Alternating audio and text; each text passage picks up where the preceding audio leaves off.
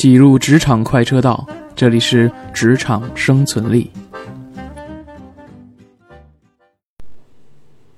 开卷七分钟，A.K.A. 职场生存力。我们今天呢聊聊职场的中庸之道。这话呢是从我们这十年这电视剧里边林贝贝的经历展开来的。这片儿里面呢，这女的呢，算是培养的预备首席舞蹈演员，啊，是郑州这个歌舞剧院的。可是呢，问题是什么呢？她搭上了一个富二代小男友，男的家里有钱，说呢，你爹妈呀也混得不咋地，我呢就给你们啊弄一个小饭馆儿，把你爹妈供着，完了呢你就在家里面。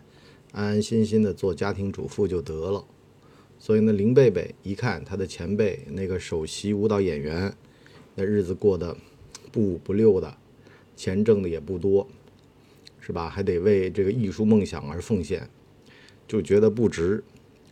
他就觉得说呢，跟着富二代结婚叫享福，哪知道呢一件很现实的事儿，就这男的把他当宠物的事儿暴露了。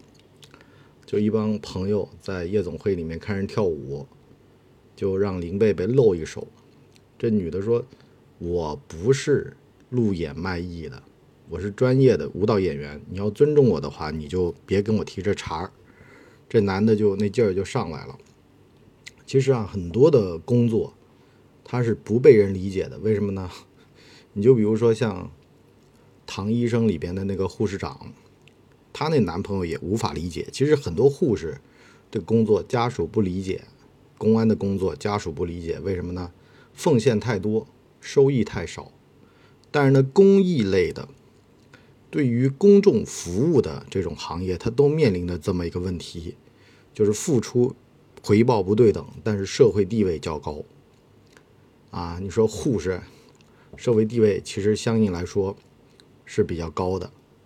为什么呢？因为家里人有的时候有点头疼脑热的，那能求着他。但反过来说呢，其实啊，你说这个舞蹈演员他的奉献有没有价值？其实对于一个热爱舞蹈的人来说，这是极端有价值的，因为他的艺术的生命力和艺术的表现力，在舞台上他是能给人带来很高的享受的，无论是舞者本人还是观众。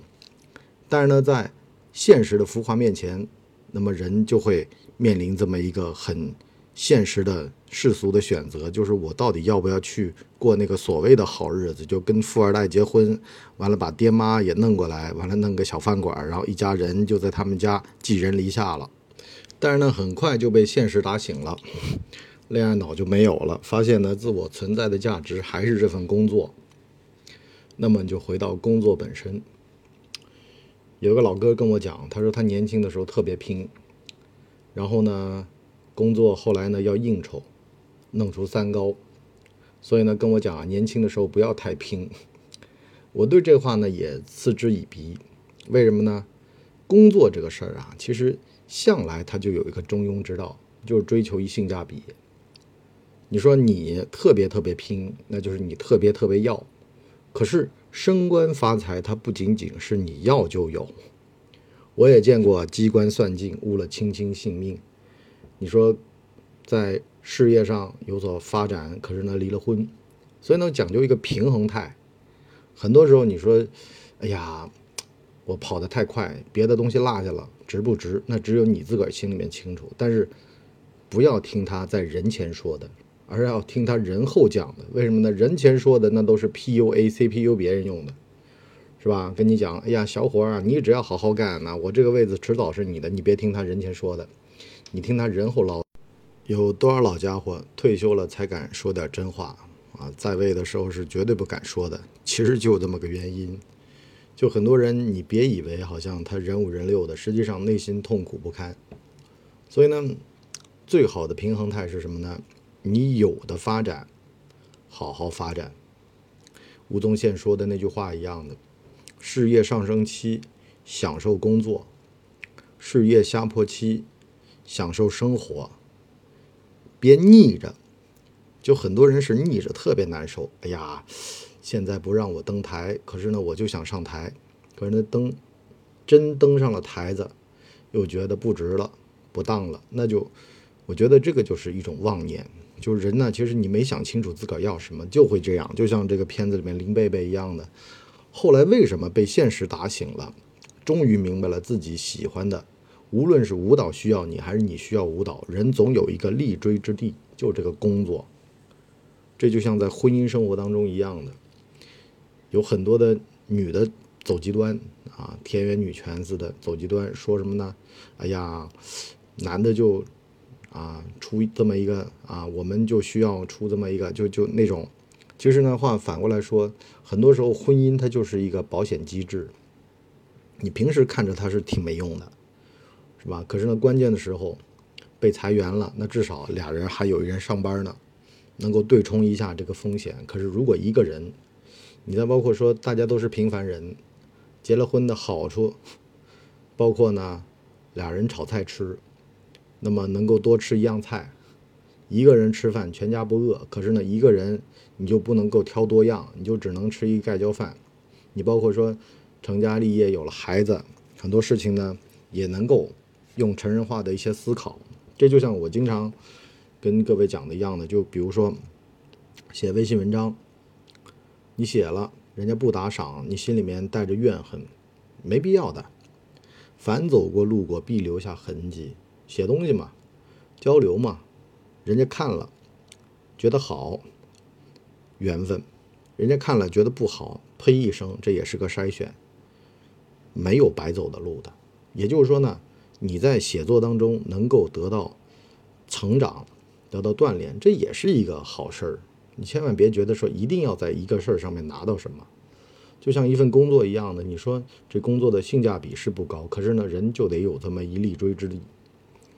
这也是很多的，就是女的啊，你宁愿上个班儿，完了回家指挥那保姆，她一月挣七千，你一月挣三千五，可是呢，你还是女主人，宁愿家里面再掏个三千五，也要维持住你社会分工的那个事儿。一个人从头开始学做家务，还不如雇一个会做家务的，这也是。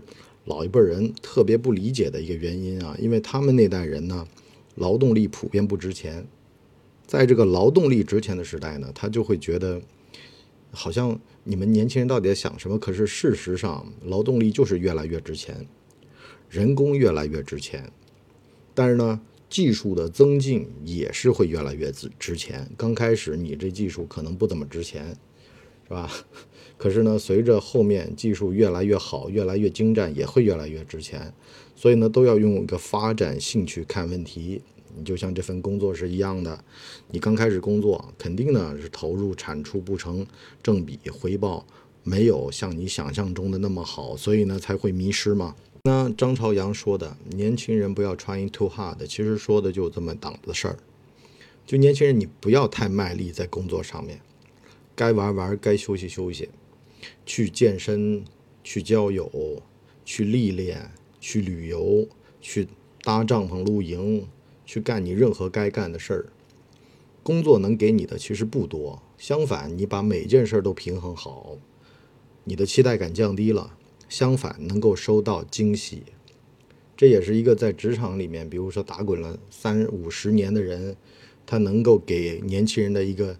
最佳的建议，你听着可能是他说叫你躺平，实际上不是躺平，而是呢，他知道这个世界上有更美好的东西等着你。运气来的时候，那么稍稍的用把力，把握好机会。可是机会没来的时候，也别在那儿挣扎的要命的，咬牙切齿的，觉得自个儿不值不当的，是吧？这个世界上就没有所谓的不值不当，你值就值了，你不值它就是不值。你在这件事儿上面，你花了很大的心思，然后重新造了个车轮，人家花二十块钱买一个就得了，那不值，它就是不值。所以呢，咱们职场生存力上半集就先聊这么多了。为什么我今儿个跟各位去聊这么一个话题呢？是因为我发现很多的人呢，他不太明白真正自个儿想要的是什么。实际上，工作它能给你的不多，但是呢，工作。比别的事儿要公平，你可能在别的事情上面、感情上面啊配不上啊，或者看不上啊等等的，教育小孩上面看不上啊。